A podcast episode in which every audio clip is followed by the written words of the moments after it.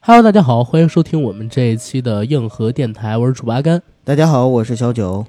非常高兴呢，又能在空中和大家见面儿。这是我们硬核电台的最新一期节目，让大家期待很久了。没错，没错，节目上线的时间正好是在中秋节，所以我跟阿甘也祝大家节日快乐。对，好不容易过年了，希望大家在新的一年里边顺顺利利，是吧？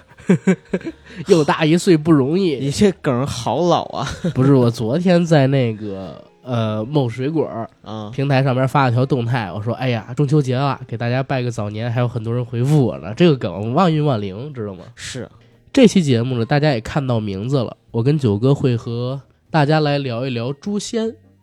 这个话题。但是我们两个应该不会聊太多《诛仙》这部电影，因为现在也已经上映几天了。大家知道这是一部大烂片儿，对吧？票房已经是开始跳水了，虽然首日有一点四亿，但是我看它的总票房可能也就三四亿的样子，实在是崩得太厉害。我跟九哥对于这部电影也没有什么看法，就是不推荐大家去观看。但是这个叫做“诛仙”的话题，在过去的几天时间里边，无数次的在我们各大播客 FM 平台的评论区里被我们的听友朋友提及，想让我跟九哥哥聊聊《诛仙》，所以我们今天算是真香定律吧。之前说不做，但还是做了这样一期节目。不过啊我们俩也没收片方的钱，好的坏的，我们俩也不说太多关于这部电影，我们还是想跟大家聊聊《诛仙》这本小说，还有它的作者萧鼎，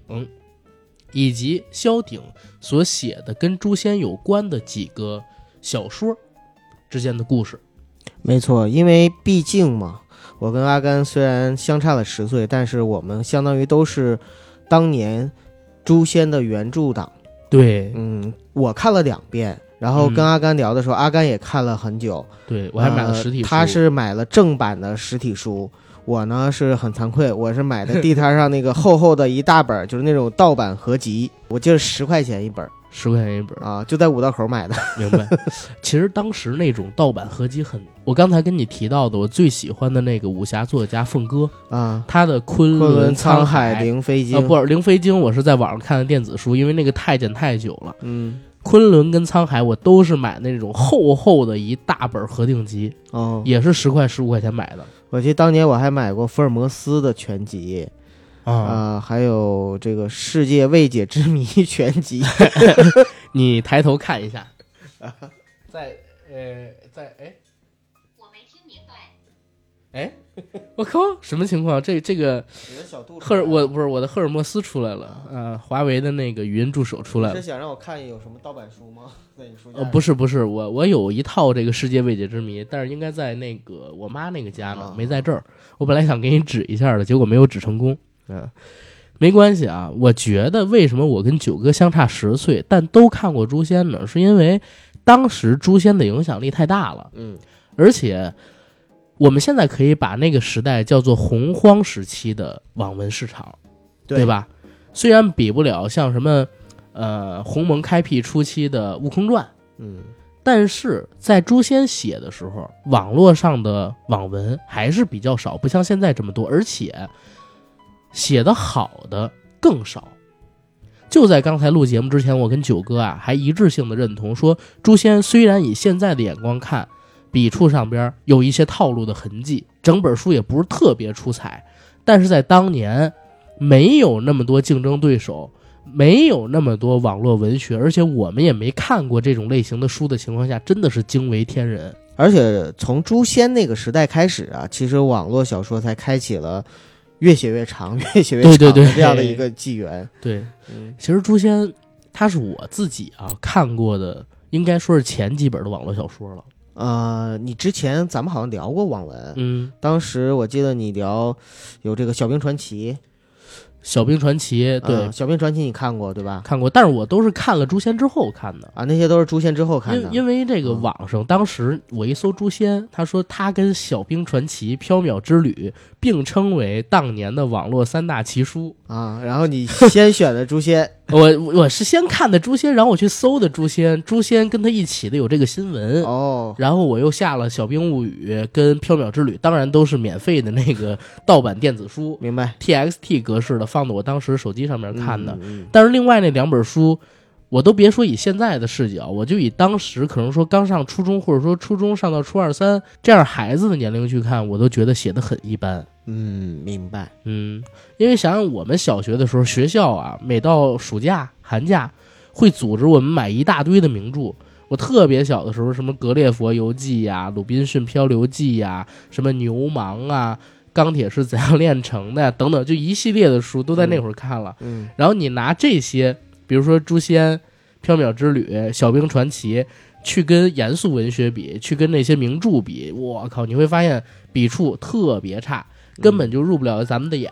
诛仙相比于他们是很不错的，而且诛仙这个故事有意思，它是玄幻啊，嗯，对吧？《小兵传奇》跟《缥缈之旅》里边，《小兵传奇》是我最不喜欢的，我明白。嗯，反而是《缥缈之旅》，因为它写的脑洞比《诛仙》还大，所以我也还算是看得下去。但是那个笔法也很烂。总之就是，所谓的这三本奇书，在我看来，并不能被称为是并驾齐驱的。没错啊，《诛仙》其实我当时看的时候啊，应该比阿甘当年看《诛仙》的时候年纪 要大。不是应 该，不是，我是应该说啊当年看的时候，是因为什么呢？因为我看的时候，在我印象那里应也该不是应该比我年 纪大，哥，你就是比我年纪大。应该是在大概呃呃一零年左右。一零年你才看《诛仙》啊？对，我说的是哦买的盗版合集嘛，你啊，那你看的真晚，真的晚，晚因为在之前呢，我其实看的最长的应该也就是黄奕的《大唐双龙传》了。呃，我本身在那个时候不是网络文学爱好者，呃，所以看《诛仙》也是久闻大名之后啊，有无数人给我推荐了之后，然后我终于狠下心，在一个机缘巧合的午后，夏日的午后啊、那个时候呢，就是阳光也好，然后地摊的摊主呢也和蔼， 然后正好手上还有闲钱，十块，所以就买了这样的一本书，拿回了家。当时我位于南苑机场的家里边，然后呢，开始翻起来，呃，可能也就用了短短的一天的时间吧，我就嗯爱不释卷，就停不下来 的那就种爱感觉。不释手不就结了吗？ 这 啊，我想说的文雅点，呃，为什么呢？就是因为从一开始看的时候啊，我就发现这个跟我臆想中的，或者说我刻板印象中的网络文学是不一样的。嗯，我最早看的网络文学，之前跟大家可能也分享过，是叫《坏蛋是怎样炼成的》。啊，这个确实很早。呃，那个很早，但嗯是那个当时看的有点恶心嘛，真的啊、怎怎么会呃看的有点恶心？真的有点恶心。因为前面还好啊，就越到后面写的越飞的时候，啊就是感对对觉对前面还有点代入感，因为很像我当年的那个学生时代的一些特影吧。但是到了后面的时候，就写就剩谢文东能去干外星人了那种感觉。嗯那很多网文不都那样吗？Y Y 文对吧？你像《小兵传奇》什么的对也是一样的。但写是到后边儿收不住了。对，就收不住了。但是萧鼎的这个《诛仙》呢，因为它本身就是一个玄幻的架空历史的，嗯而且我在刚开始看的时候呢，能看到里边有《还珠楼主》的影子嗯嗯啊、，能看到有金庸有的金影庸子。的影呃子，大家都知道，他一开始的时候真的是非常非常，就像《爱情公寓》借鉴美剧吧，哎，对不吧也不能这么说 啊。他他融梗融的挺好的，没有《是爱情公寓》明显，就是其实他是有一些设定，有点像金庸跟《还珠楼主》的小说这，不是有点像？反正就有一些像，但是算不上跟《爱情公寓》那个，就是全部照搬过了，本土化是没有的他那个啊、所以就是这个开始看的时候呢，这些东西是我能够一边心里在吐槽，但是一边还能看进去的地方。文笔这一块儿，其实我个人感觉啊，你肯定没有办法跟像金庸的小说去比，嗯呃，因为包括金庸的小说，就是金谷良文吧，啊，还有就是当年的很多的这种初代的作家，他们的文笔其实偏向于《红楼梦》那种比较严肃的文学手法。是，嗯，反正我因为这两天《诛仙》炒的比较厉害，就在刚才啊，我还翻了《诛仙》的几个章节，我发现《诛仙》啊，其实以现在的角度来看，它的这个修辞手法啊，在整个网络文学的市场里边还是不错的。嗯，你如果去找比他写的更惹人怜的小说，在网文市场上挺难找的，尤其是在当时那个时代。我现在啊，可以以一个不负责任的态度说，他是把琼瑶小说跟金庸小说给融了。嗯，因为他当时为什么能那么火，是因为吸引到了一大票的女性观众、女性读者。我最早看的网络小说，我之前也提过有几部，一个就是那个《坏蛋是怎样炼成的》，但是我看的书名不是这个，我当时看的叫《校园江湖》，哦，我不知道为什么有《校园江湖》这个艺名在，但是里边讲的就是谢文东的故事，而且可呢，能那时候你看的时候已经有审查了吧？不是那种实体书全是盗版的，而且基本上都是台翻过来的。嗯根本就那难道不会有是台审查湾的台译版叫《校园江湖》不是这个就看情况，肯定不是台译版，嗯，就是盗版。因为当时怎么说呢，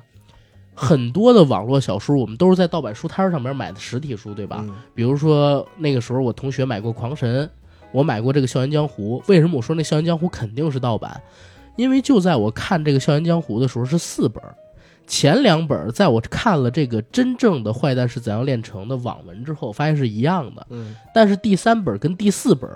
完全跟正章不一样。第三本，第三本《校园江湖》的一开头就是谢文东已经到了这个非洲去挑选死士雇佣兵。嗯，在这个非洲呢，谢文东还露了一手，手里边拿了一个用金丝线系着的飞刀，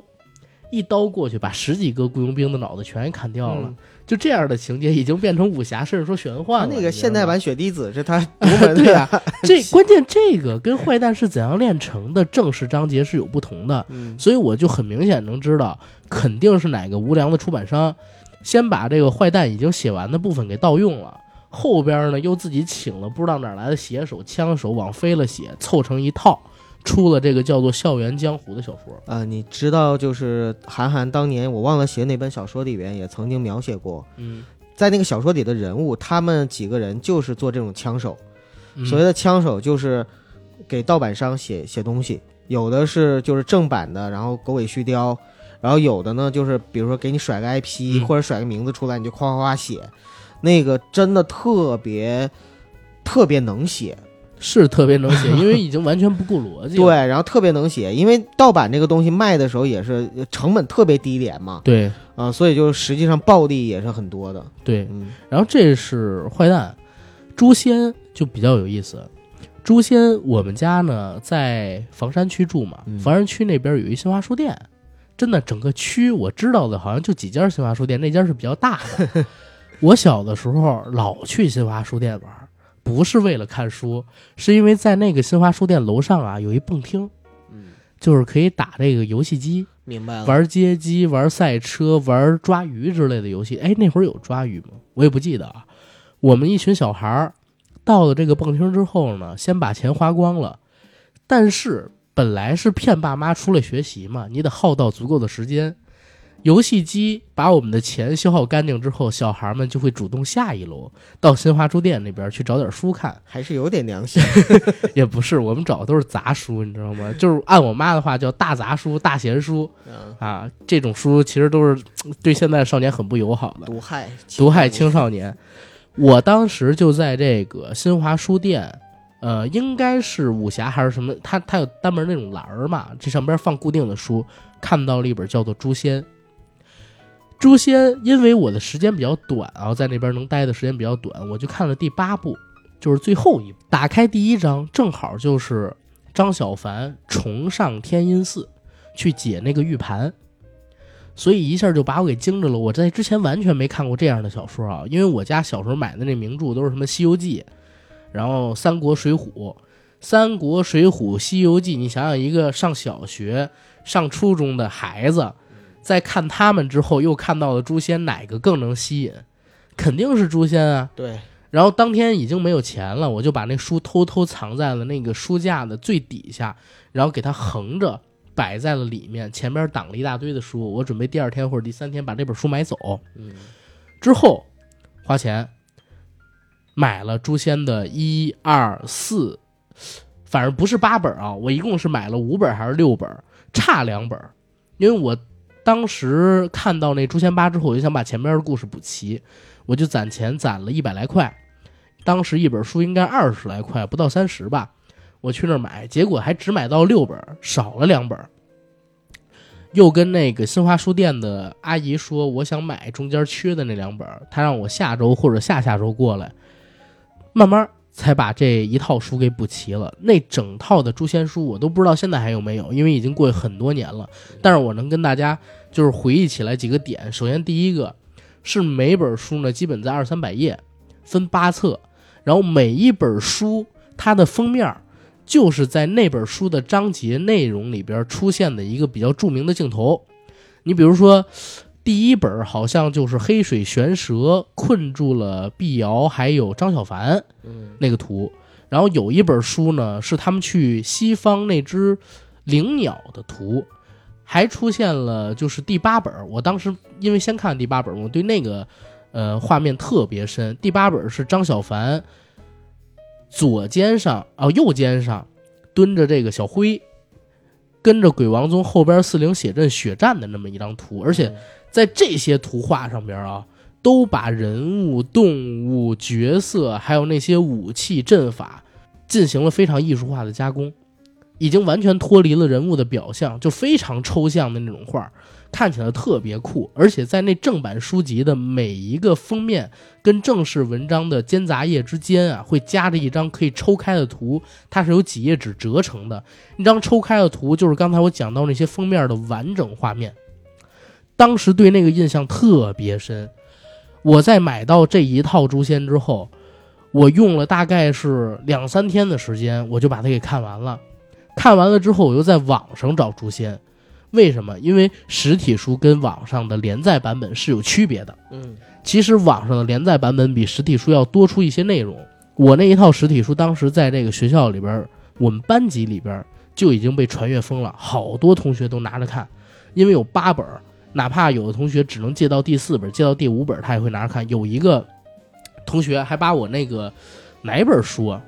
就是讲兽神那一本儿，我忘了是第五本儿还是第六本儿还是第七本儿，反正是这三本儿中的一本儿，给撕坏了。应该是他放在自己书包里边儿，不知道卡在哪儿，给我弄掉了一页。哎，给我气的呀，你知道吗？又不好意思，就是北京孩子嘛，得装大方，得要脸，所以也没跟他太计较。但是在那之后，我就尽量不把书往外借了。嗯诛仙是我的少年经历中一个很重要的名字，甚至还为了诛仙，我曾经呢去玩过这个完美世界的游戏。当时我玩的是《诛仙二》，嗯因为《诛仙》它第一应该是在零七年，它还没有完本的时候就已经出了。我玩的时候都已经上高中了，就是《诛仙二》，我玩的是这个青云门里边的一个角色，但是我觉得那游戏比比较一般啊，后边就没怎么玩。但是也听说《诛仙》这个游戏拯救了完美世界，甚至现在还开发出了手游跟《诛仙三》。当然了，到后边这个咱们也知道，《诛仙》这本书到底有多大影响力？不光是能改编成游戏，还能改编成影视作品。嗯萧鼎卖这个《诛仙》的版权，我不真不知道他卖了多少钱啊！我刚才跟九哥分析，最少最少得是几个七位数对，啊，就是说最起码得是几个百万。唉，然后卖给的都是什么地方呢？我们来数一数啊，是吧？比如说什么欢瑞世纪，怎么说呢？就是大陆非常非常优秀的一个影视剧制作公司啊。你像他之前做过什么作品呢？比如说，嗯，《宫锁心玉》。嗯《古剑奇谭》，呃，《圣女的代价》，《盛夏晚晴天》，还有就是李易峰版的《盗墓笔记嗯，》啊，还有根据这个《诛仙》改编的电视剧叫《青云志》，请李了易峰版的 TFBOYS，哎、 对，三小只来演的，就是那部剧反而能把我气疯，你知道吗？ 嗯看了呀，我看了李易峰这名字真的名不虚传，真是容易疯。一见就疯。啊！一见就疯，你知道吗？把我气疯了，快！你你你看过那个《青云志》吗？没有没有，诛仙之前改编的所有的影视作品我都没看过有时间去看看这个《青云志》啊！啊。啊 好，我瞎不能让我光瞎，还得让你也瞎，我得找人陪我。哎呦，这个戏啊，请的王源演小时候的张小凡，嗯在长大之后的张小凡换了一个主演，是李易峰。嗯虽然李易峰就是他的眼睛啊，被很多人构成无神，但是这不是张小凡，也不是鬼力的样子。小说里边的张小凡跟鬼力长得平平无奇，李易峰还是太帅了，对吧？呃，可能长大之后，尤其变成鬼帝之后嘛，本身就自带那种酷的节节奏，所以找个李易峰这样的脸来演，我是能够接受的。但是我们嗯想一想李易峰之前的演技，其实我就动能物够世界里想还象，行啊，啊我就说之前的演 技嘛，所以我能想象就是说，呃，为什么大家会喷他了？嗯，李易峰在那部戏里边反而真是把我给惊着了，而且说是 TFBOY，s 他们三个小只出演的这部戏，但是王源演的这个张小凡啊，只有几集。嗯，青云市的时候就已经是李易峰了，你知道吗？还没到鬼力那会儿呢，所以哥你说早了，我好操！吧，当时的这个李易峰的演技真是把我惊了，而且特别让我不能忍受的是啥？是找就是小雪来演陆雪琪，小虽然她叫小雪，但是你说杨紫吗，杨紫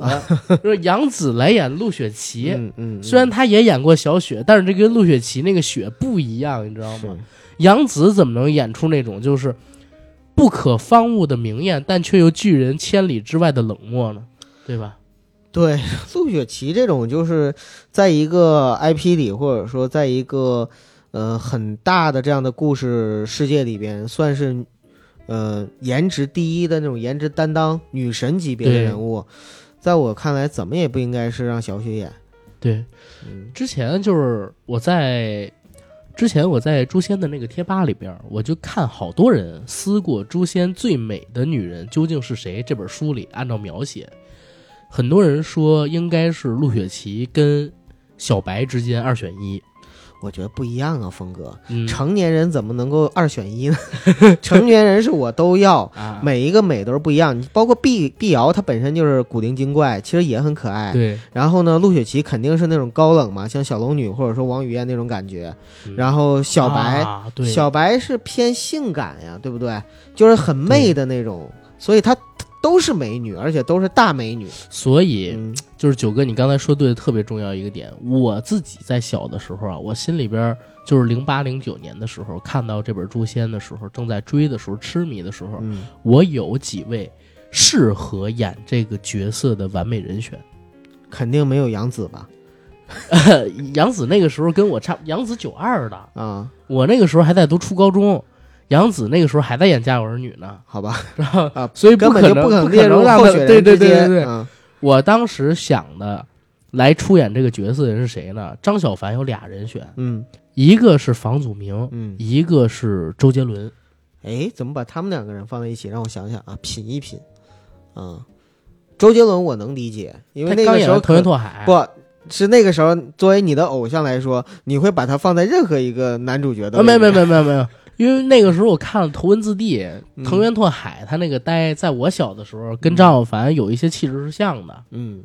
后来可以，看了那个《太阳照常升起然后才觉得说》，房祖名挺合适。就是当时我们还有几个同学，就是有一哥们儿叫刘什么刘什么醒，我忘了刘华醒还是什么东西。我 不不不不能说什么东西啊，就是我初中很好的一同学，但是后边没联系了。我们一起聊这个角色的时候，我们觉得房祖名挺合适。房祖名还可啊以，还可以，然后嗯陆雪琪谁来演呢？是刘亦菲来演。啊，你的女神那会儿我们就是因为看了小龙女跟王语嫣这俩角色的形象，其实你不觉得套到这个陆雪琪身上是挺一致的吗？非常一致啊。对，所以就是张小凡这个角色，你也可以套另外一个人，谁？嗯，我觉得是夏雨，就是在演《阳光灿烂的日子》的那种感觉。！夏雨演张小凡好像不太搭吧？我靠，张小凡一定要呆呀 我觉得夏雨也有呆的地方，夏雨，夏雨这从小就吹避孕套，然后在家里边穿军装照镜子，这这个露一光膀子，一身晒肌肉，这哎，那你说张一山呢？张一山比夏雨还他妈能折腾，我操！嗯 呃，我还有一个人选是谁？就是林惊宇。啊，林惊宇这角色，其实我们一直特希望由胡歌来演。哎，这个搭，这个搭，嗯，嗯以前我们小的时候，胡歌不是演了这个《仙剑一》嘛，嗯后边又演了《天外飞仙》，跟那个叫什么，呃，《射雕英雄传》胡歌版零八版。嗯他那会儿还没有演《仙剑三》呢。我们在考虑这几个角色的时候，我们当时特别希望胡歌来演林惊宇。嗯，他扮演的李逍遥在形象上跟气质上，有一些地方是很接近于我们当时所想象的这个林惊宇的角色的嗯，啊，反倒是碧瑶，当时我也没有合适的人选，现在也没有。碧瑶啊，就是如果退而求其次，或者说实在是没有人选的情况下，其实我觉得杨紫如果去演碧瑶，都好过杨紫去演陆 雪琪。对， 但是啊，尽量尽量看停 啊别顿了三演， 秒，然后说对尽量别演，尽量别演。对，啊，我想想，当时还有不是？你不觉得当年那一票女明星比现在的女明星要好看好多吗？最起码有辨识度好多吗？是这个，我们之前也在某期节目里讨论过这个问题，就是童年女神的问题。碧瑶，我想想啊，碧瑶如果想找演员，哎呀，只要不是乔碧萝演， 哎，脑洞开的挺大呀。都有一个碧字儿嘛，对吧？哎，这儿也问问大家，大家觉得碧瑶谁演比较合适？反正我们小的时候是有一套这个的，而且田不易嗯，当时还有一个人选，你知道是谁吗？谁呀、你看过《魔幻手机》吗？看过《魔幻手机》里边那个猪八戒，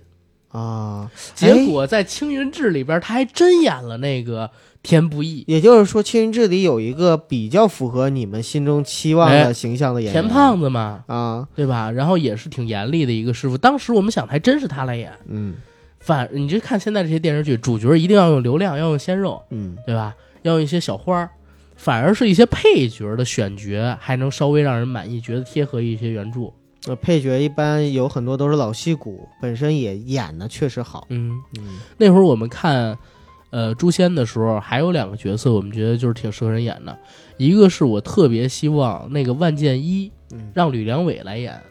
吕良伟，啊。嗯我小的时候因为看吕良伟老师他演的那个《达摩祖师》啊，我也看过那啊，个，看过那部戏吧？一苇渡江，啊，对，我觉得啊演的特别别好，特别悬，呃，他在我心目当中就是高人，我就嗯希望他来演也。可以，因为嗯吕良伟确实有那种气质。嗯，对。然后那个道玄就是掌门，嗯，我们当时希望谁来演？我希望那个叫呃李什么老师，就是李李成立儒李立群老师啊，李立嗯群，啊我希望李立群老师来演，因为他也是在那会儿我小时候一个剧叫《如来神掌》里边嗯演了一个高人角色。哦我忘了那人是谁，就是教这个张智霖他们武功的那哥们儿，可以。跟顾宝明他们李一立起出来的群亦正亦邪，对，嗯，可以。而且他不适合的角色，他都会用演技让大家觉得合适。啊没真的有李不群对演，没有李立群演的不好的角色。所以李立群老师，我觉得比较万能。对我我还记得之前那个硕爷嗯跟咱们说那故事呢，说当时做《夏洛特烦恼》的时候，有一个老师跟夏洛说：“你以为你是校长吗？嗯，想跟哪儿睡跟哪儿睡。”当然，当时原台词是想跟谁睡跟谁不是。当然，当时这个原台词是你以为你是校长吗？想跟谁睡跟谁睡，只不过上映的时候改了。啊，改成想在哪儿睡在在哪哪儿儿睡，对吧？ 嗯然后，呃，当时的场景是李立群老师推门进来，说：“王老师，你出来一下。嗯，”硕爷是怎么说？说李立群老师推门推了四五次，每一次都用了不同的表演方法，跟台词的语调、快慢，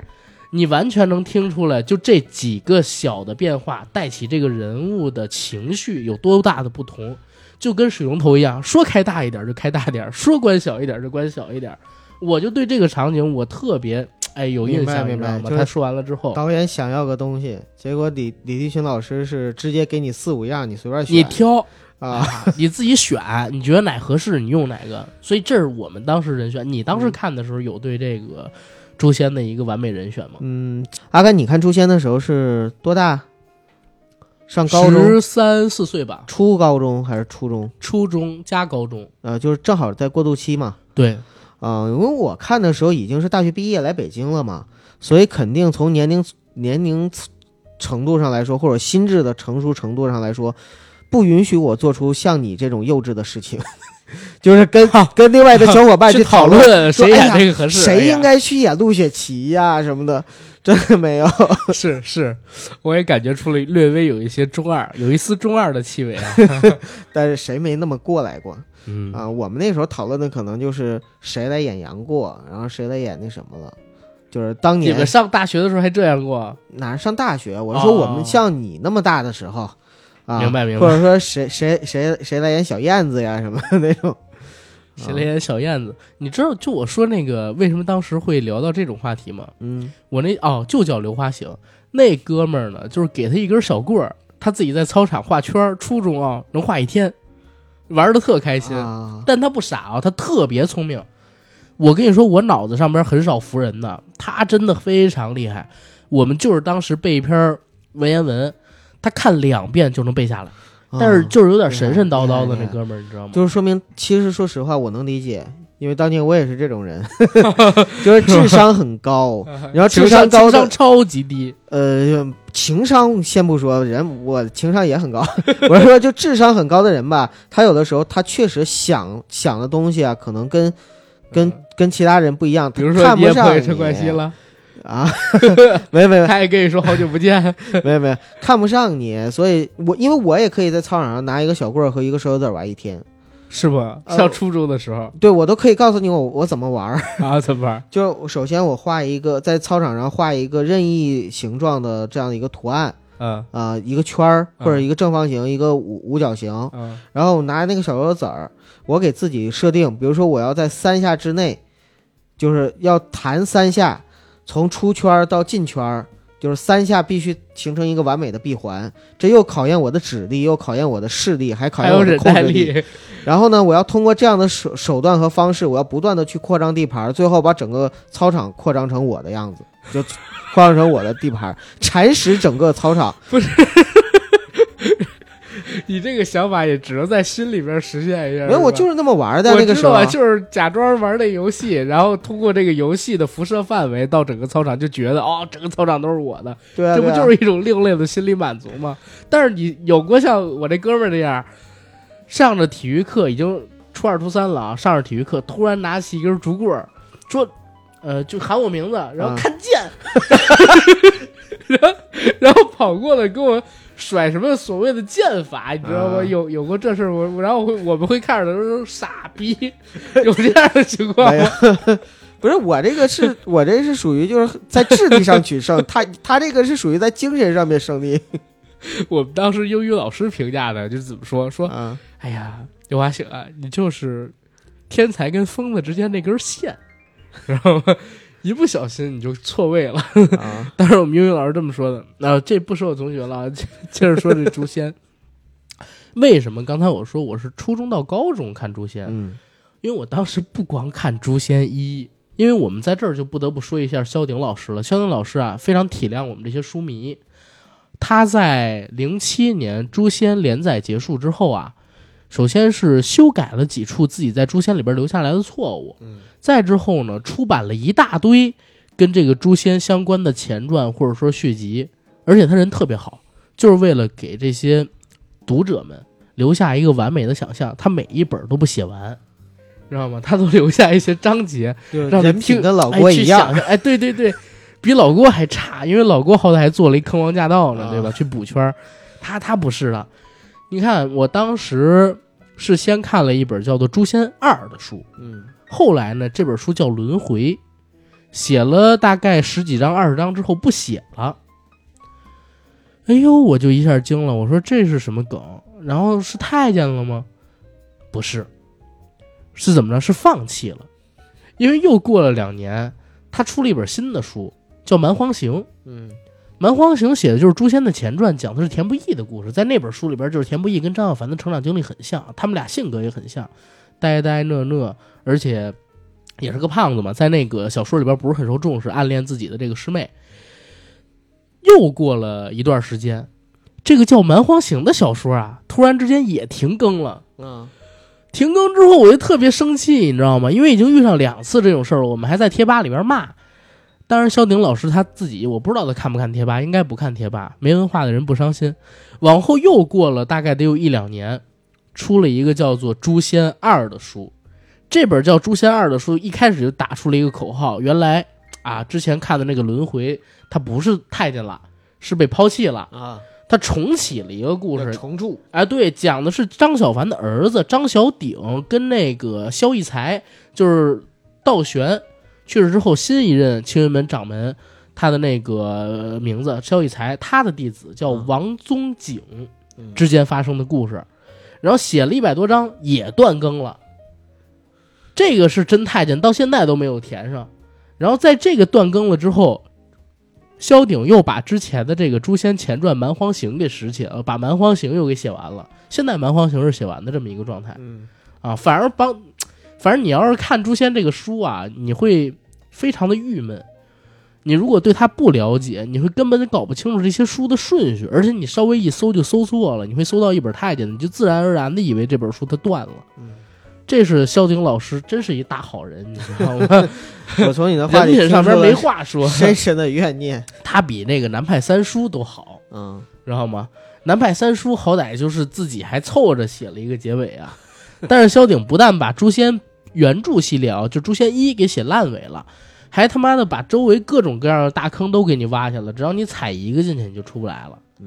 可能是吧，就不分左右，因为南派三叔我也很很耿耿于 怀。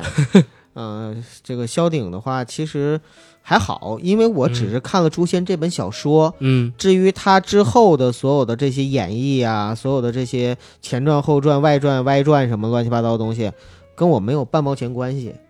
啊。在我的心中，就是《诛仙》这个世界起于张小凡，终于鬼帝，然后起于在青云山，终于在大珠峰，就是相当于这是一个完整的闭环的故事。哪啊、儿都完整闭环了， 靠！嗯，闭环了呀。哎呦，好吧，我我是觉得《诛仙》这本书里边其实有好多的点啊嗯，都是有问题的。你比如说碧瑶的尸体最后去哪儿了，嗯对吧？然后这个玄火剑之前打兽神的时候吹的那么牛逼，怎么到最后打这个鬼王宗的时候就出不上力了，对吧？因为他这个就是因为收尾收的太快了。嗯？当时萧鼎已经被这个读者，包括《诛仙》的版权，应该是当时在幻剑书盟写的吧，给逼的不行了，所以他是强行更张让这本书完的。嗯，明白。啊，他也是高估自己的创作力，没想到后来就没出什么就是比《诛仙》更牛逼的书，甚至说跟《诛仙》并肩的都没有，也就是说，如果他再写个上千万字，可能能把这上个千万字写应该的更完整一些。 但是我觉得《诛仙》，我买的是八册，如嗯果他写十册的话，是足够把这故事更撑得更完整一些的，细节交代更清楚一些，对细节交代是吧更清楚。包括我一直耿耿于怀啊，就是在我买的那些书里边有一个情节我记忆特深，就是田不易跟道玄两个人对战的时候，田不易不是死了吗？嗯当时提到田不易从自己的剑里抽出来一把，呃当时提到田不易从剑鞘里边抽出了一把剑之后，又从剑鞘里边抽出了一把剑，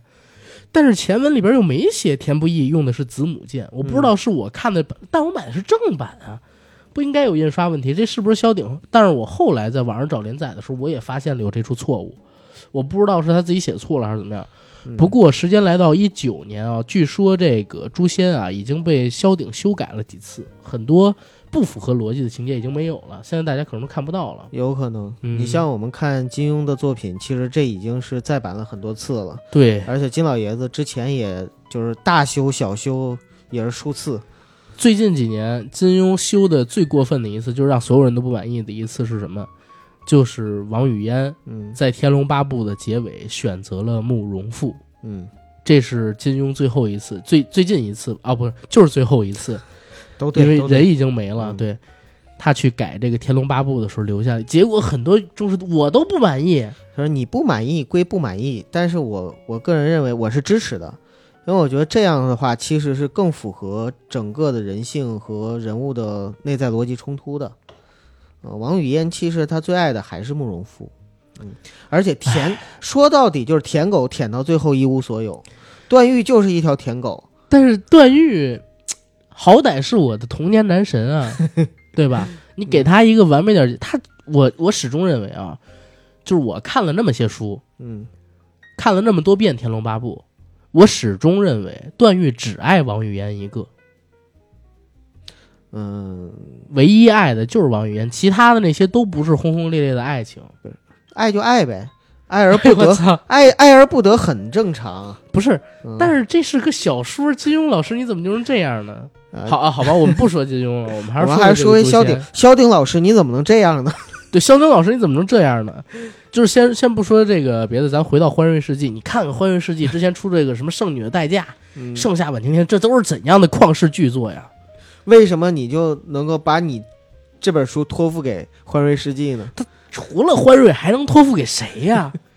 除了欢瑞，还有谁能够拿得起这样的 IP 拍出好作品？《青云志》评分多高啊！现在豆瓣上边都三点多呢。嗯，好，对青云志都不乏溢美之词哈。，对呀、一弹啊起来牙都痒痒，就是赞美之词要从嘴里边蹦出来，都紧三个紧地闭字儿三着个字儿牙都的不行。 对，三个字儿三个字的蹦，然后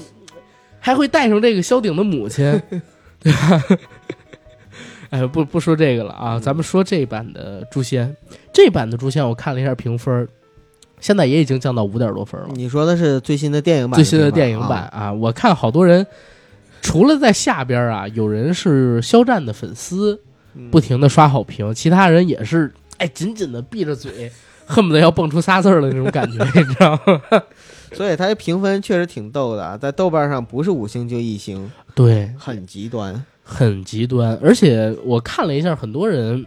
评五星的啊，都是在夸演员，有夸孟美岐的，有夸肖战的，有夸这个其他的演员，比如说那个李沁的，但是没有夸导演、夸剧作、夸片子本身好的，嗯，最多就是说这片子还一般，打一星统一说，哎呀，你们能再把《诛仙迷》骗进来点吗？你们能再不要脸点吗？等等等等的很多。但是我我得说啊，就是这个片方啊，真是下了一步好棋呀、怎么呢？你看，肖战在今年八月份《陈情令》开始热播之前，他不能叫顶级流量。嗯，播了这个《陈情令》之后，啪，突然之间就火起来了。是，现在在这个微博指数上边特别高。孟美岐接拍这个角色的时候还没有参加《创造一零一》，因为这个戏她在今年的一月份就定档了，你知道吗？嗯，一月份定档，本来是定是八月八号上，但是我相信，因为《陈情令》开始播了，所以他特地改到了现在，希望能通过这个热度把影片票房再往上冲一冲。但是我想吧，其实还不如年初上呢。年初上，嗯，可能比现在票房还会好一点儿。这半年，我跟你说，虽然时间过得不多啊，只有一百多天，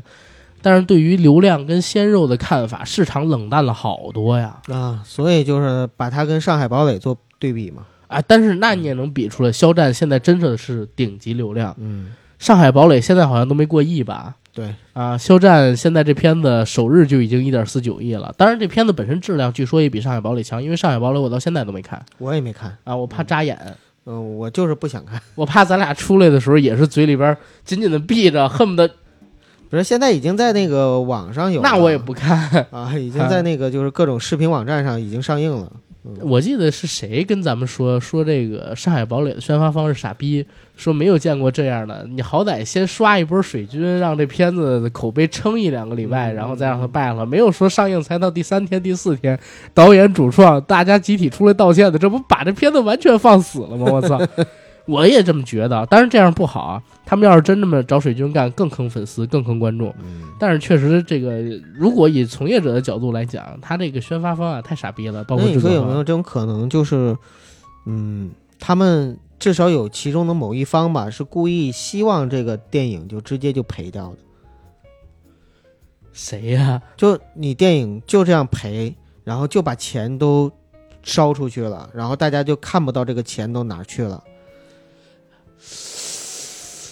有其没有实这种可能呢？其实这个片子上了，嗯你刚才说的这个就已经解决了。嗯，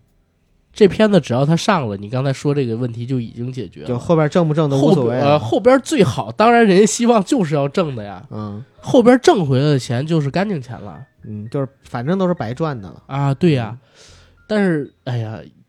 没法说，对没法说。但这这事儿肯定现在不可背后能是太多那对啥了，，不可能是现在挨骂的，比如说像鹿晗他们，肯定不嗯可能是他们干的事儿，对因为他们不可能是把自己的这个名声放在这个地方。对，包括滕华涛啊、舒淇啊什么的。没错，嗯，但是你说这个《诛仙》现在啊，因为肖战火了，孟美岐火了，突然之间就从《诛仙》改成《诛仙一》，准备要上续集，这是不是有点不要脸啊 呢？嗯、这不一贯的作风吗？我觉得这个特别能理解，就是意料意料之中，也是情理之中，好，哦也嗯都、都不在情理之外、意料之中，对对就对完全都在就之是完中，全是吧？能够理解的。好莱坞不也是这种套路吗？ 对，好莱坞直接给你起个宇宙，对你知道吗？操，我操，诛仙宇宙， 《诛仙宇宙》，我跟你说，要起的话，真的能起。嗯，田不易首先有前传吧，对而吧且？也有人气，啊，对，嗯张小凡的儿子张小鼎有后传吧，他也能写。嗯，林惊羽的故事也能写，对，陆雪琪跟张小凡分隔的这十年的故事也可以写，包中间有括时万间不剑一、见道玄、苍、啊，对对，苍苍松，松他们师兄弟三个人的那个故都事可以都组可以组组个写 CP 了都。甚至说鬼王宗，嗯他那鬼王的老婆在碧瑶小的时候怎么去世的，包括他跟老婆怎么认识的，都可以写。兽神的故事也可以写，小白的故事也可以写。诛仙为什么到最后的时候，我认为他收尾收烂了，嗯就是因为埋下的那些笔触太多了。到最后的时候，大家逼着他给交代一结尾，怎么着把碧瑶救回来，怎么着跟陆雪琪在一起，嗯或者说怎么在碧瑶回来之后跟陆雪琪争这个呃张小凡，张小凡怎么去抉择，然后怎么处理跟鬼王的关系，怎么从魔道里边掏出身来，怎么跟天音寺放下过去的业障跟执着，嗯包括就是怎么跟青云门去处理过去的那些关系，就是到最后他已经埋的坑太大了，没办法直接就是用很快的时间填平，但是读者又逼着他。甚至我自己看过这个萧鼎的一个采访，就是文字版的。萧鼎说到最后的时候，他已经完全写不出来了，嗯但是因为版权卖给了游戏厂商，完美世界就出了游戏，然后完美出完美世界里边当时的剧情不是特别让这个读者满意，就是他那游戏里的剧情有一部分是原创的啊，嗯然后读者在下边天天骂，他呢又被读者逼着写，然后当时幻剑书盟的那个编辑也逼着他，他自己对这个书其实已经有点恶心了，你知道吗？是强行写完的，明白， 甚至说写完了这个《诛仙》之后，萧鼎有那么一小段时间吧是停更的，什么都不想写。哎呀，但是我要是他，忍着我也得接着写，对吧？你哪怕说我就不结尾，我多往后写几步也行啊，坑再埋大点儿，大不了就是青铜门之后你不知道是什么嘛，对吧？哎，你这个就是海贼王的想法吗？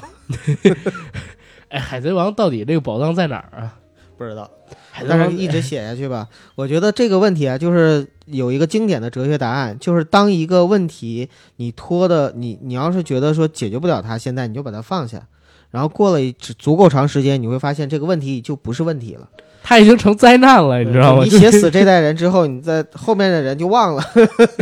熬死三个相声大师这个问题就不是问题了，是吧？ 对对对，你就有话语权 了。至少现在那个路飞的配音不就说了吗？说那个我可能等不到这个结尾了啊，然后看什么时候你们赶紧选个候选人吧。我估计好我我就我就退休，或者说我死之前，估计没有办法完成路飞的结局了。 对呀、哎，其实我跟你说，啊我看很多作品都会把自己带入成主角。那肯定的呀。嗯，而且其实萧鼎这种就是网文儿，不光是作者啊，而且像萧鼎写的这种《诛仙》这种网文儿，就是一定是作者先歪歪成自己的主角，然后对才有读者者去跟着代入。嗯，对。但是张小凡是我不太想带入的一个主角。我跟你说，我有几个不太想带入的主角啊。嗯嗯首先呢是杨过嗯啊，明白。啊，杨过身残志坚，啊然后被戴绿帽，啊，对 嗯被龙骑士，嗯，然后张小凡、嗯啊，一家人全都死光，太自己惨的了？亲对，然后自己身负血海深仇，还被各种人轻薄，这是张小凡。还有一个是谁呢轻婆这个词用的，轻视， 总感觉好像是一个被别人歧视，好吧，好吧，不要纠结于这些小小的问题啊。我们接着来看更宏观的啊，啊，张小凡、杨过，然后还有一个是谁呢？就是我不愿意自己带身成的主角，还有一个就是许三多。嗯许三多在我看来也是我不愿意带申成的一个主角，因为我不想带申的都是我认为啊得吃苦的，或者说受到一些伤害的。嗯我自己最想成为谁呢？说实话，要不然就是韦小宝嗯啊，要不然呢就是张三丰嗯啊，是属于这样的角色。我说的张三丰还不是那金庸里边的张三丰啊，嗯是我在看这个《诛仙》的时候，还有一本小说也是同期看的，叫《张三丰异界游》。 我我不知道你有没有啊看过，没看过，但我一听名字我就懂了。 那本书特别神，啊就是开场的第一个章节是什么呢？嗯就是张三丰啊是元始天尊的徒弟，手里边有一个元始天尊给的用一个星系凝练成的剑啊啊，那个剑怎么杀伤人呢？就是在砍人的时候，那些星星啊会不断的摩擦，什么东西都能劈得开。他跟嫦娥他们两个人是两口子，啊哎，不是，他不是跟嫦娥两口子，他跟雅典娜是两口子。啊！他的结拜哥们儿是孙悟空，孙悟空跟嫦娥是两口子，然后那里边还有耶和华，还有宙斯等等等等，哎，你说这些人物应该王者荣耀都应该上，比如张三丰就应该 我上。不知道。然后你听我说，后边更逗的是啥？后边更逗的是，啊他们有一次大战，结果打开了时空裂口，张三丰越了，嗯到了一个呃另外一维度的宇宙的一个兽人还是哪个一个呃我忘了，反正是另外一个母亲的肚子里边儿生下了用他自己的道家功法还有西方的魔法，知道吗？重新一统一界，又娶了雅典娜，找回自己之前的哥们儿，然后拿着元始天尊给的那个剑如何如何，我操，就这个戏神了，你知道吗？所以你就想成为这里边的张三丰，对，那会儿想成为，不能说现在。我操，小的时候，我跟你说，以前的网络小说啊，真是不读不知，脑洞大。嗯，我之前在看这些小说之前，我完全不相信还有这种东西在，不是，我完全想象不到还有这片魁丽的宇宙。嗯，但是我看了这些网络小说之后，真的脑洞大开啊！我觉得中国人的网络文学水平，就像蔡骏之前咱们采访时说的一样，已经到了一个很高的高度，全世界都比不上啊。对中国人的这个网络文学水平，或者说网络文学，它的核心竞争力，我觉得真的不在文笔上，对就在脑洞上。都说中国人没有想象力，你是真没看过几本网络小 说，对吧？中国没有想象力吗？你你说的那个科幻，可能说在、呃、中国人啊是缺乏脚踏实地的想象力，对，天马行空的东西，现在这网文太多了太多了我天哪！前两天咱还跟一大哥聊这阅文的事儿，阅文集团的事儿啊，对，对吧？阅文集团现在手握多少部版权 IP 啊！我操，哎呀，嗯我都看完了这些网网络文学之后啊，包括那会儿我看了《诛仙》之后，我当时是不是也有一种冲动想要写嗯、不只是这个，我当时正好在看《指环王》啊？跟那个《哈利波特》的书，嗯我看不下 去，啊，你知是道吗？ 看不下去，好吧，因为我觉得那个没意思、没劲儿，你知道吗？哎，真是境界跟我们不一样。 我发现，哎，那会儿小，你知道道吗我有一个是，呃，是这样啊，就是我在来北京之后啊，最开始的时候也是比较穷，没有什么嗯呃文化娱乐的这样的一个活动啊、当时呢，就是有一个免费的文化娱乐活动是什么呢？就是当我累了的时候，我会去西单闲逛，然后呢，在西单有一个叫西单图书大厦，那是北京非常有名的一个地方啊。是我知道，然后西单图，我是跟听众有很多听众是不知道的的好的好，啊。西单图书大厦呢，就是它是很多层，然后基本上呢是在中国算是卖书的里边，就是种类分类最多的。我在里边买过很多很多书，包括就是原版的原著金陵的起飞其中物。 英文的少年啊阿 宾、阿里不达年代记、朱延禧，还有一些其这他都是你在书西单吗图书大厦看的吗？嗯，我我不知道你那个时代是不是有这没些。有，我看的是我说原版原著的，像那个就是呃莎士比亚全集啊等等等等、啊这些那都是我们小学看的。啊， 鼓掌，这个不是比给你抓的满分我我不跟你开玩笑，我就跟你说，我们小学从三年级开始，啊！每年的寒暑假，学校逼着买一箱书，我天啊，北京的孩子真的是太了不起了，而且特别便宜，就是七十多块起钱。跑线就是比我们高。这个逼让你装的，你就 说然后记得是在二层，因为二层全是卖小说的嘛，各种分类的小说，什么国外的、国内的、嗯日本的、欧美的，然后各种题材的都不一样，什么现实的、欧犯美罪的、日的，韩的，是不是听着特别熟悉， 特别像卖碟儿的是吧？对，然后犯罪的，呃，校园 的、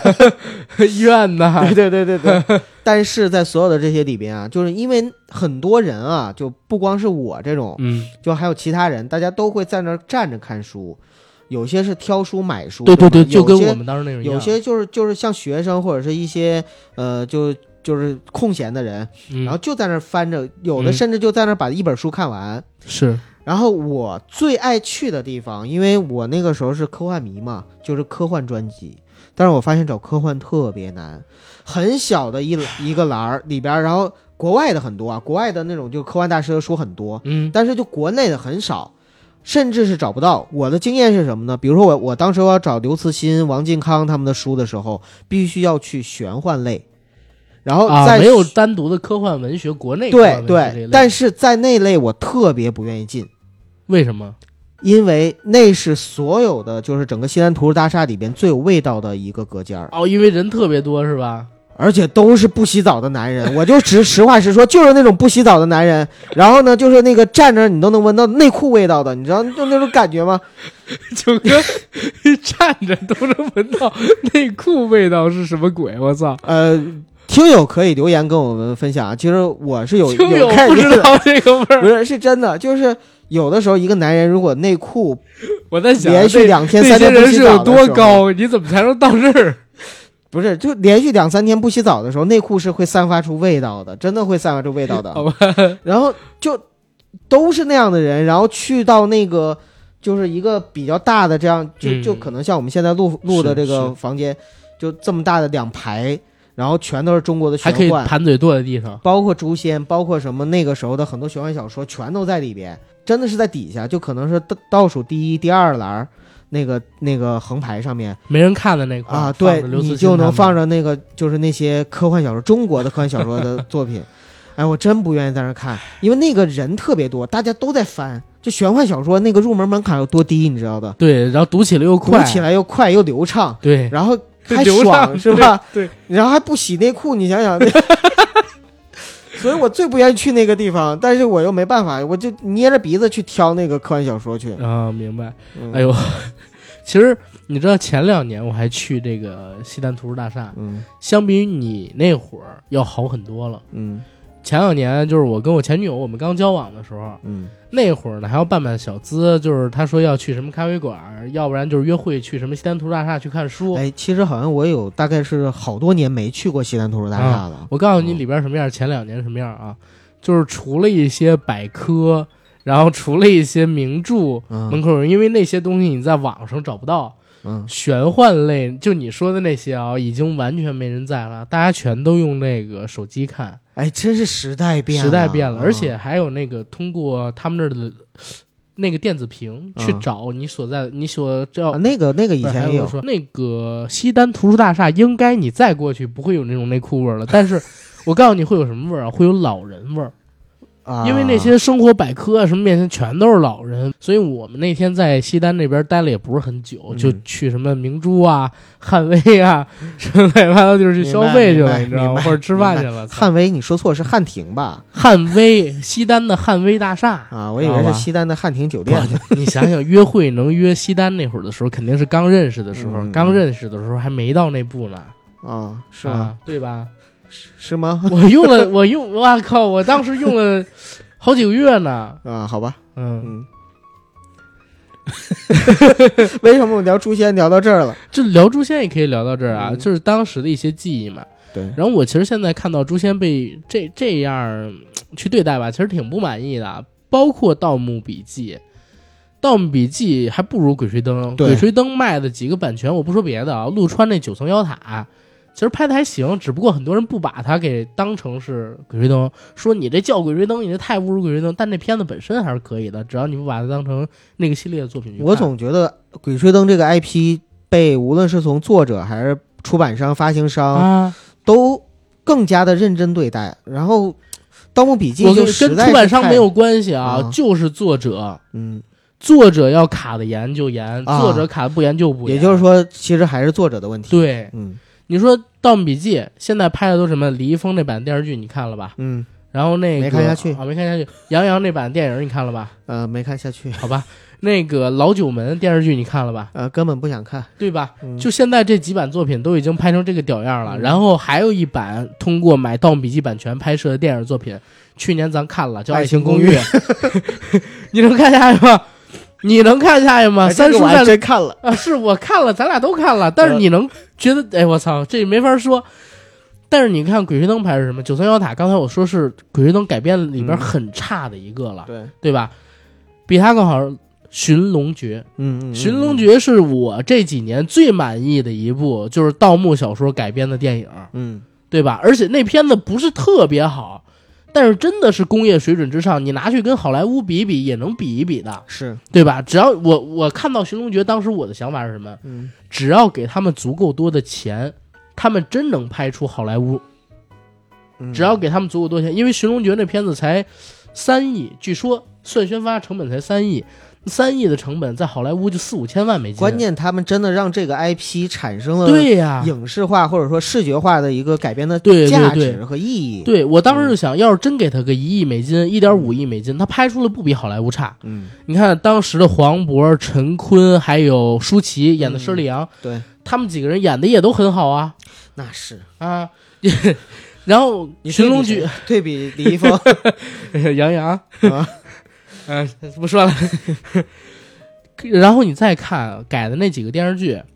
之前的像是《精绝古城》啊嗯，八点多评分，嗯，好吧。然后《怒晴湘西怒》晴湘今西年刚上的是吧？去年啊，去年，然后让这个潘老师演的，对也也也还行。嗯，然后中间的《黄皮子坟》也有大概小七分的评分，咱们之前也做过单期的节目啊，对对对，对吧？就是《鬼吹灯》天下霸唱，比起他妈南派三叔来，我觉得他是个人，堂堂正正站着挣钱的人。嗯，这他妈南派三叔就是一个跪下挣钱的狗，你知道吗？给屎就吃的那种狗。真的以前我是不太理解，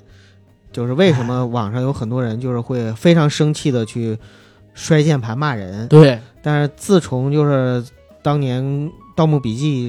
这事儿之后，我我就发现其实很多很多的怒骂是没办法，你很理解键盘侠，对，就是对吧？ 他其实是一种很无奈，因为你除了这种怒骂以外，你干不了任何的事情。你知道前两天咱不上了一期那陈佩斯吗？嗯里边因为有俩问题，然后被网友攻击， 我就想起老郭说的一句话嗯，啊，就是有的时候苍天饶过你，网友不饶你。对，你知道吗？就当然代表我现在正义可以审理判解啊， 我们是可以理解，因为我们现在也是这心情。嗯，我现在看到萧鼎，然后拿着诛仙的 IP 做这种事儿，我就特别来气。本身你自己，说实话啊，你卖个版权我可以接受，嗯你卖一个大的公司，你卖一靠谱或的者公你司，为了自己的声誉，你把把关。你卖给唐人都卖给欢瑞好，都比卖给欢瑞好，嗯哦对吧？唐人好歹之前还拍过《仙剑一》呢，嗯，对吧？还拍过什么呃《少年杨家将》，呃，那那还那是非常好的一部剧啊，后来被禁播了。嗯，还有就是像那个之前《天外飞仙》我提过的，包括胡歌那版《神雕》。那版射雕啊，也都还凑合要我我就卖给正午阳光，不过不知道他买不啊。买，对，正午阳光也可以卖啊。嗯啊，对，要搁我就卖给正午阳光那级别的。我刚才说错了，不能说他唐人， 操！呃，真想挡一波。你像现在你卖给欢瑞啊，嗯然后现在你又卖给就是陈晓东他们让，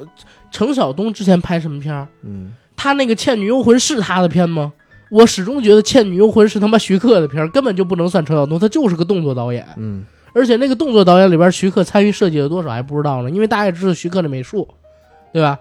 我我我真不认为就是陈晓东有什么拍电影的牛逼的地方。你看他前些年拍那个《白蛇传说》，嗯，就是蔡卓妍、黄圣依跟那个李连杰那版，啊，那版也很烂啊，对有文吧？章吧，我记得有文章，嗯文带章着演一大文蝙蝠，章对对吧？？操，你让一个拍《白蛇传说》的导演，然后来拍你的《诛仙》IP，《诛仙》其实是我们这代人看的最早的网络小说之一吧，嗯，最知名的那一批网络小说了。然后你让他来回我们记忆里边的东西，你要脸不要？而且你现在这些年你都做什么了？你就是啃食这个 IP，对吧？出不断的前传、后传，包括就在刚才咱们俩聊之前，我去查萧鼎嘛，我发嗯现他又写了一本小说，什么？叫陆仙，屠戮的戮叫陆仙，然后里边还是出现了赵小啊凡啊他们那些影子之类的东西。你开始说鹿，我以为是长角那个动物，原来啊是杀戮那个杀鹿戮的鹿，对，啊，诛仙、鹿鹿仙，仙、在你整个剑仙，你整是吧个干仙得了， 不是这他肯定是要把这诛仙剑阵四把剑写完嘛，哎啊对对诛对仙、剑仙、鹿仙，对还有一叫什么仙种我忘了， 反正就这这种故事，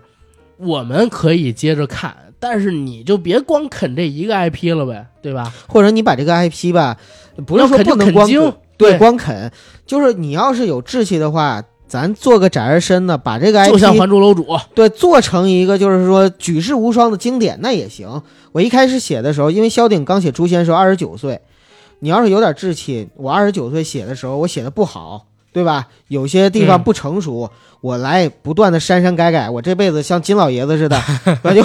他原作是几百万字，一百二，一百二十万字吧，我给它整成八十万字，甚至整成六十万字，我越来越精编它你，写成一百五都行，精啊或编对可能或者差或者点往意外思扩，对反对正就对不管怎么样，就是我我从语言上面，我从自己的这个文化修养上面，我从各种方面吧，我把诛仙这个东西真的当成自己的孩子一样。我生出来的时候，可能先天有些不良的东西，或者说嗯嗯嗯有些基因上面不是特别完美，那我在后天我不断的去锤炼它，把它改造成一个更好的东西。我对，觉得那也能体现出来你对《诛仙》这个 IP 的爱，你对你对你的读者的一种重视和尊重。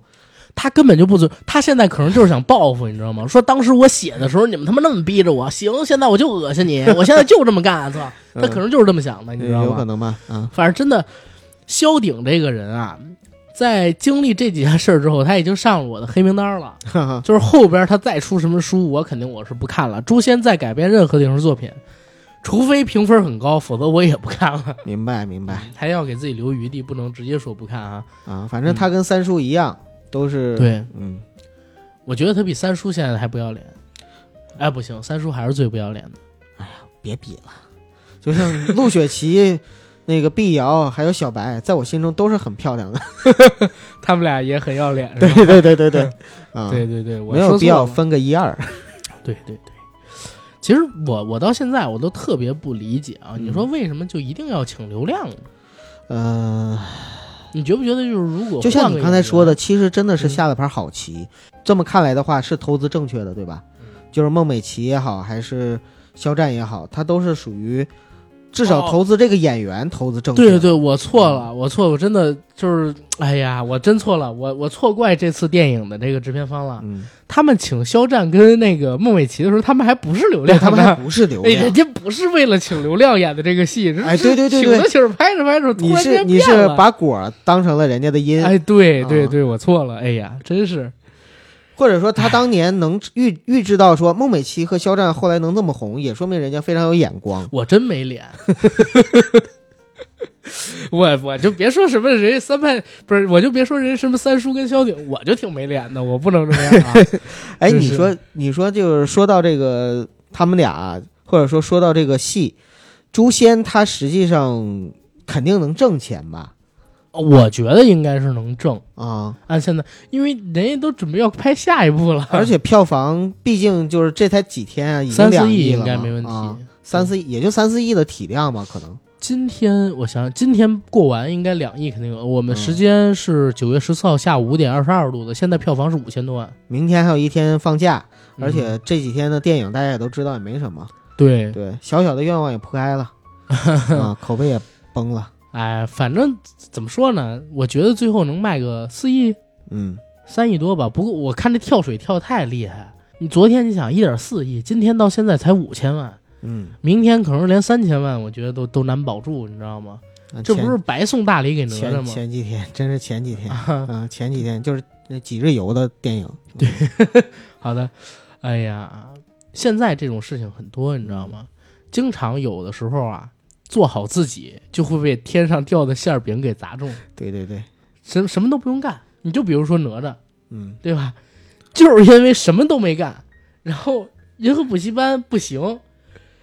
哎，之前的八百撤档，少年的哎少年的你撤档，撤档，我操！突然之间我就成了这个档期里边儿，否则的话，我觉得他能卖二十亿，但是卖四十多亿，应该是没戏。现在看这架势，可能四十五亿挡不住，就优秀是根儿，但是呢，也确实是时得有也时运命也运也，对、啊对。而且就像前些日子吃出现的一个事儿啊，就是比亚迪被天上掉的一大堆馅儿饼砸中的事儿，你知道吗？不知道，之前华为在国内有一个合作的代工厂，就是这个代工厂呢合作了华为过去几年大部分手机的制作，嗯然后双配啊等等等等的。然后在美国对华为下了禁令之后啊，那个代工厂虽然在境内